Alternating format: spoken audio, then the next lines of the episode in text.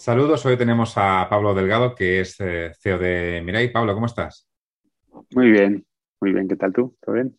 Fantástico. Eh, queríamos comentar eh, contigo algunas de las novedades que hemos tenido en los, últimos días, que se han juntado varias cosas. La verdad es que ah, es verdad que hablamos relativamente a menudo, pero siempre hay alguna novedad, ya sea de Google o de TripAdvisor en este caso, que, es digna de, valorar. Y en este caso concreto me gustaría precisamente comenzar a preguntarte por, Em, por, la novedad de Google, por los eh, links gratuitos, mm, que vosotros además fuisteis rápidos a la hora de publicar un artículo eh, del que nos hicimos eco un poco con todas las posibles preguntas que podían tener los hoteleros, las consecuencias que podía tener todo esto, pero sí me gustaría comenzar por preguntarte cómo de importante es realmente esto para los hoteles, ¿no? Porque estamos hablando de una de algo que no sustituye, sino que complementa a lo que ya había y, sigue habiendo esa diferencia entre anuncios pagados y anuncios orgánicos. O sea, ¿cómo, de, importante es realmente este cambio?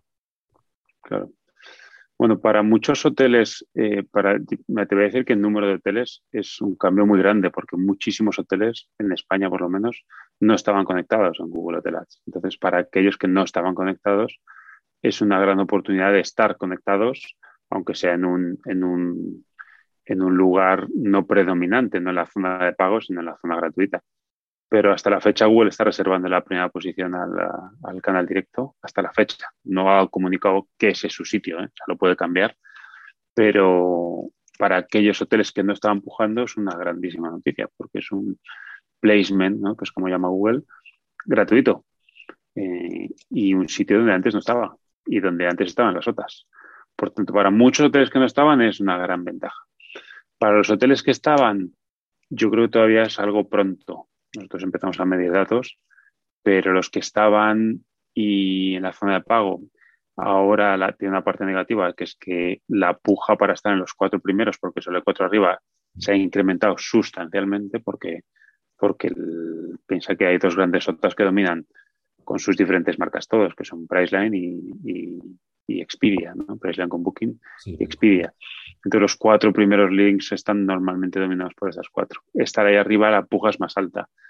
Lo bueno que los hoteles que están arriba y abajo tienen doble placement, por tanto, eh, tienen más posibilidades de impacto.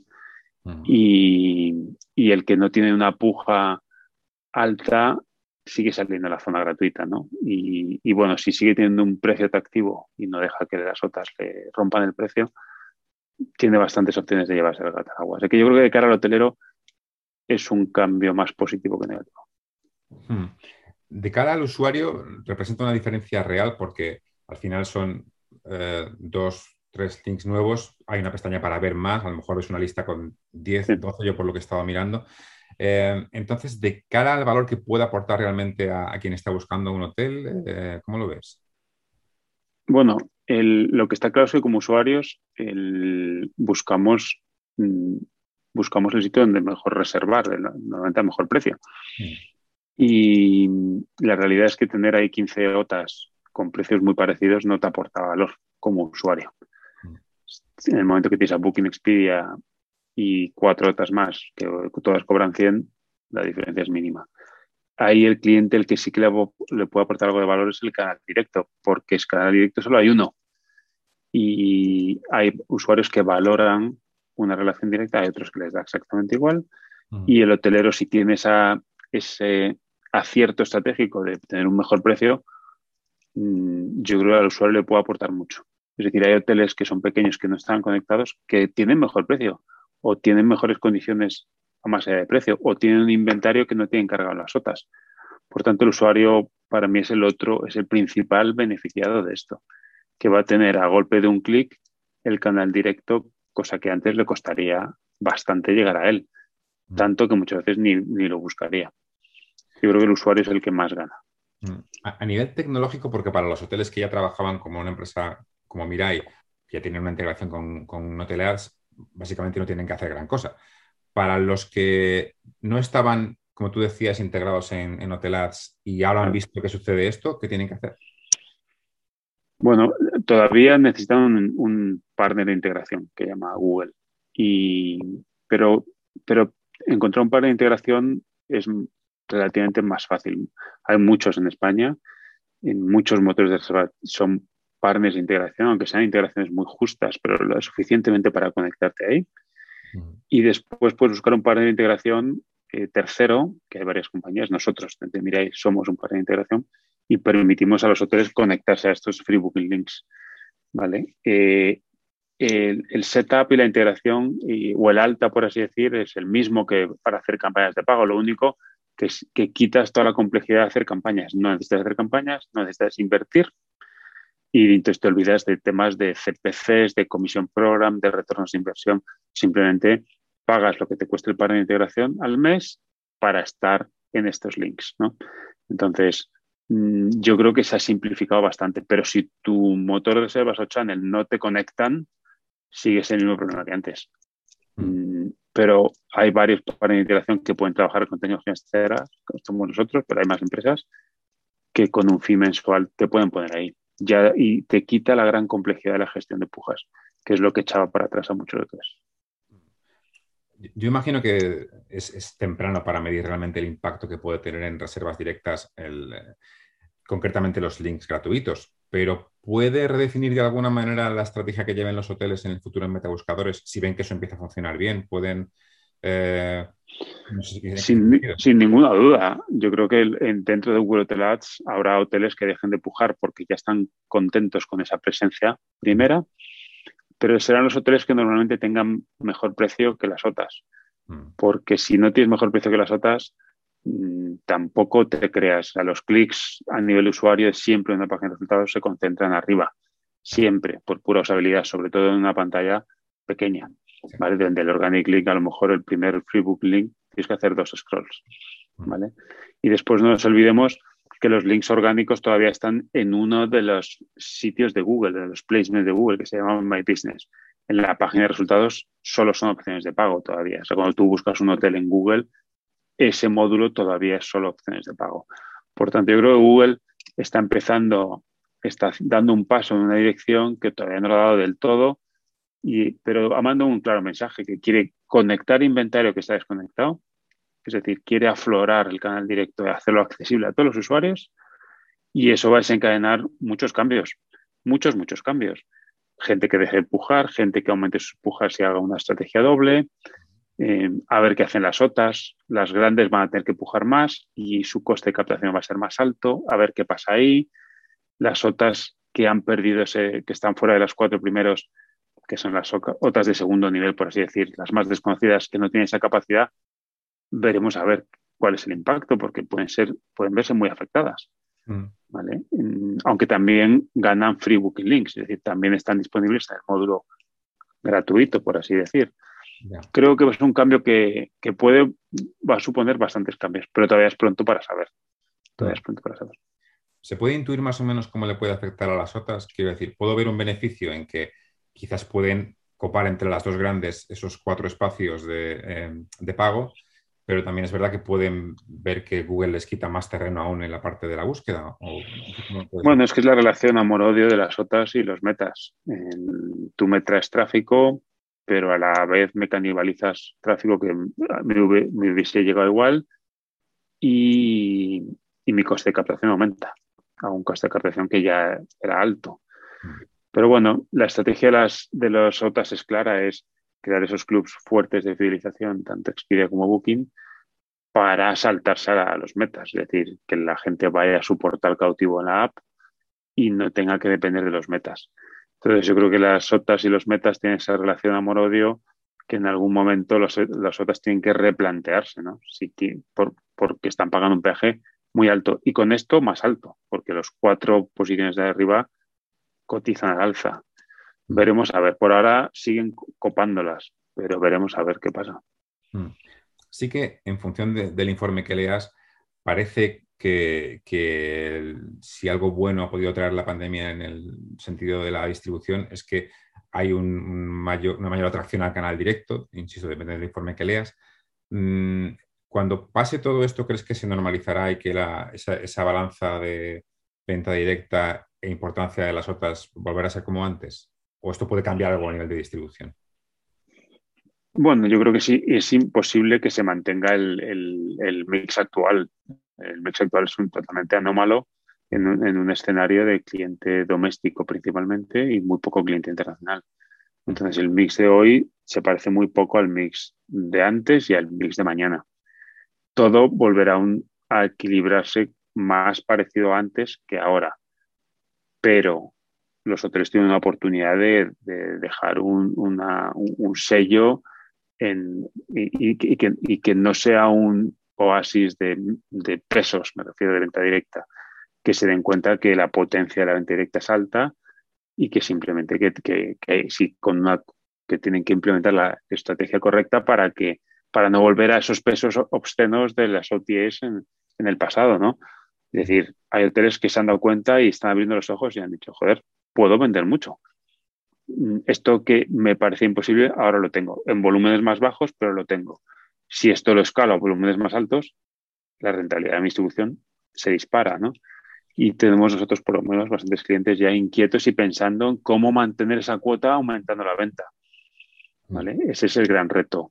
Pero obviamente va, a volver personalmente directa reducirá a medida que Expedia, sobre todo Expedia, que es la más penalizada por porque es la más internacional, a medida que Expedia y Booking también, pero me atrevería a decir que un poco más en Expedia, empiezan a crecer. A, medida que se empiezan a abrir fronteras, lo normal es que el cliente internacional, que está un poco más pegado a las otras, tenga recupere terreno. Vamos, me parece lo obvio. Pensar lo contrario sería un poco naif.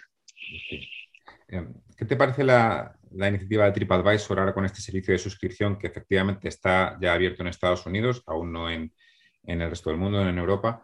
Pero es un cambio mm, eh, de cara a la relación con los hoteles de TripAdvisor y de cara a la relación con los usuarios, porque se les va a cobrar ya no a los proveedores, sino a los propios viajeros, ¿no? Un servicio de suscripción que mm. ya es una barrera cultural que, bueno, vamos superando eh, con nuestras suscripciones a Netflix y etcétera, pero es un paso otro más atrevido de TripAdvisor, ¿no? Pues a mí la idea me, fascina desde el punto de vista de, novedad. Es decir, mm, es el primer gran player del ecosistema travel que se atreve a cobrar al cliente, no al proveedor, que es el hotel. Y ya en sí la idea me atrae bastante por la forma, la novedad en la forma.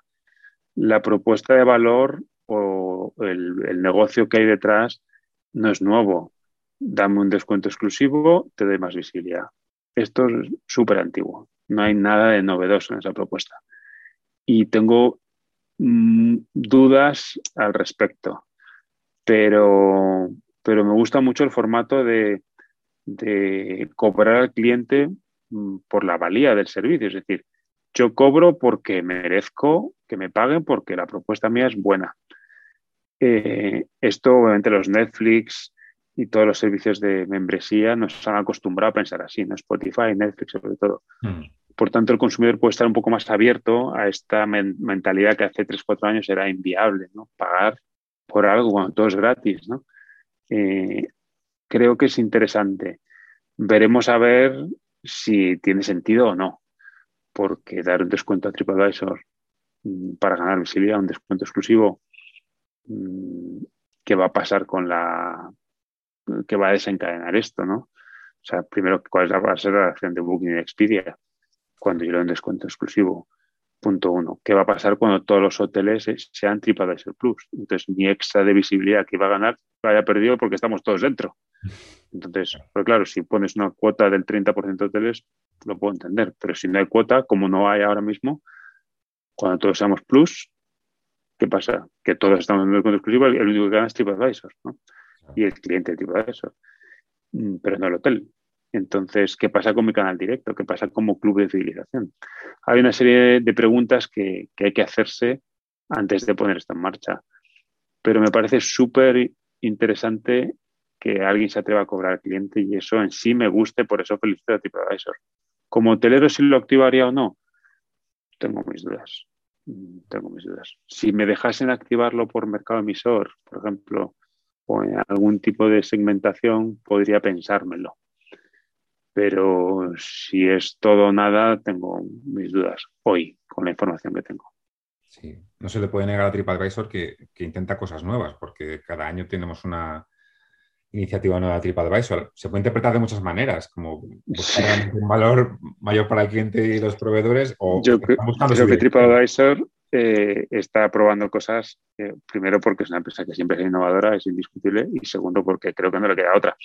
Es decir, Google está dejando sin aire a muchas compañías y, y no les queda otra que buscarse un modelo diferente pero que te obliguen a hacerlo no quiere decir que seas exitoso haciéndolo. Y creo que TripAdvisor está probando cosas, estoy de acuerdo, y lleva varios años intentando diferenciarse de un meta convencional, mm. porque se ha dado cuenta que en un meta convencional, digamos que tiene poco recorrido, porque al ritmo que va Google se va a convertir como el meta, va, a ocupar la cuota de meta que ocupa en Search ahora mismo, que es dominante.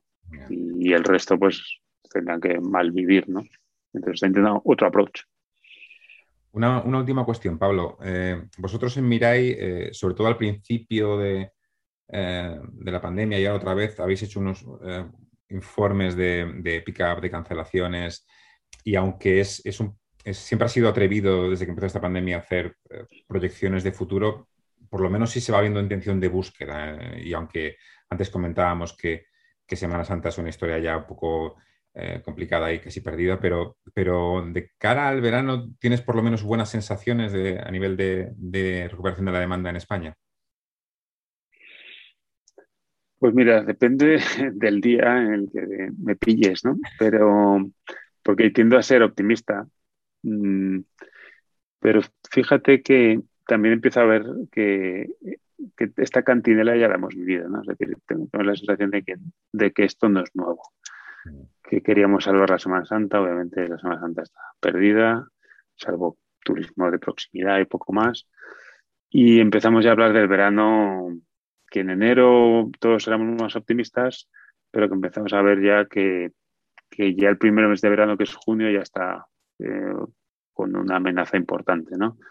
Inglaterra ya acaba de extender su, su prohibición de viajes, Alemania retrasado, Dinamarca empieza a, correr los países hasta prohibiciones o, restricciones ya hasta mayo, ¿no? Entonces, esto quiere decir que nos estamos quedando sin, sin, fichas, ¿no? Es decir, ya no pueden quedar muchas fichas porque nos comemos el verano. Entonces, yo creo que soy optimista más para la segunda parte del verano que para la primera. Creo que la primera parte va a ser muy de última hora, todo me atrevería a decir. Hablo de los destinos sobre todo vacacionales. ¿eh? el segmento corporativo creo que sigue otra curva y ese está parado, estará parado hasta, hasta el otoño, ¿no? Pero el verano, todo lo que es el leisure, me atrevería a decir que, que primera parte del verano será mucho de última hora, no, no necesariamente malo, pero, pero que puede pasar o puede ser bueno o puede ser malo. Y en cambio el segundo soy más optimista porque si el ritmo de vacunación, como dicen los meses de abril-mayo, cumplen con las expectativas. Sí que es cierto que quizá de julio, de mitad de julio para adelante, que son meses muy importantes en muchos destinos, haya mucha más confianza. De hecho, estaba leyendo esta mañana que Estados Unidos va a levantar el veto de volar a Europa, hablaban creo que mitad de mayo. Es decir, Estados Unidos, que es un mercado emisor fundamental en muchos destinos en Europa, en España, mm no, quiere decir que vaya a viajar la gente mañana, pero piensa que lo primero es quitar la restricción. yo ahora mismo puedo volar a España, pero no puedo volver a Estados Unidos porque me pide un permiso especial. Entonces, yo mismo podía empezar a viajar a España y como yo, muchos americanos.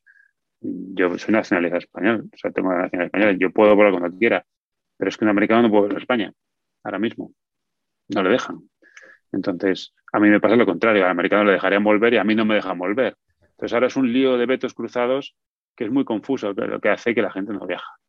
Pero en Estados Unidos, con un índice de vacunación ya del 40%, que para mayo hablan del 60-70%, si tú estás vacunado, ¿por qué no te vas a ir a Barcelona o a Sevilla o a Madrid? Eh, con los precios tan bajos que va a haber ahora, ¿no? Mm. Pues yo creo que esto si ya se cumple, será otro, espaldarazo en Inglaterra. Hay que ir mercado emisor a mercado emisor. Y mm. primera, primera parte del verano la veo muy justa. Eh, última hora, segunda parte del verano, soy bastante más optimista. Y sobre todo de cara al otoño. estaremos pendientes. No sé si hablando de, viajes corporativos, no sé si tienes plan de estar en, en Fitur en mayo. Pues mira, va a depender de si me dejan ir o no, lo primero, porque no lo sé, porque el problema es que es muy burocrático el proceso. Yo tengo que pedir un permiso para volver a Estados Unidos una vez que llega a España y ese permiso a veces tarda dos, tres semanas. Entonces, te vas al final con, una, con un riesgo de tener que quedarte tres semanas en España. Entonces, no lo sé. La verdad que es, pronto. Si puedo, iré. Si puedo, iré, seguro. Ojalá nos podamos ver ahí si puedes venir. En cualquier caso, como siempre, Pablo, muchísimas gracias por el, por el tiempo y el conocimiento y, y hablamos pronto. Claro que sí, un placer, Juan, como siempre. Muchas gracias.